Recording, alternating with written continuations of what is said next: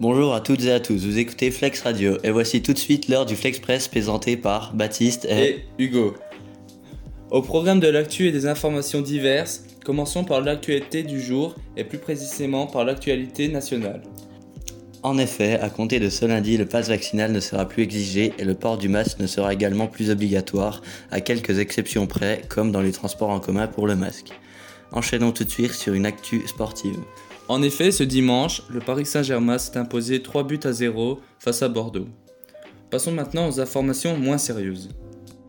Aujourd'hui, nous sommes le 14 mars, c'est la Saint-Mathilde.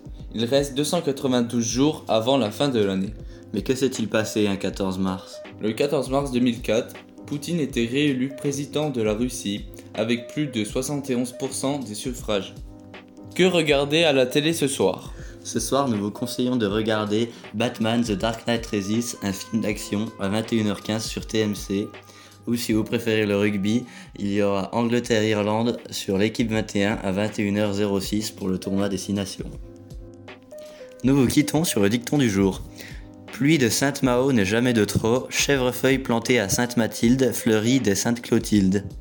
Merci de nous avoir écoutés. À demain pour un nouveau Flex Press de Flex Radio. Très belle journée à vous. Au revoir.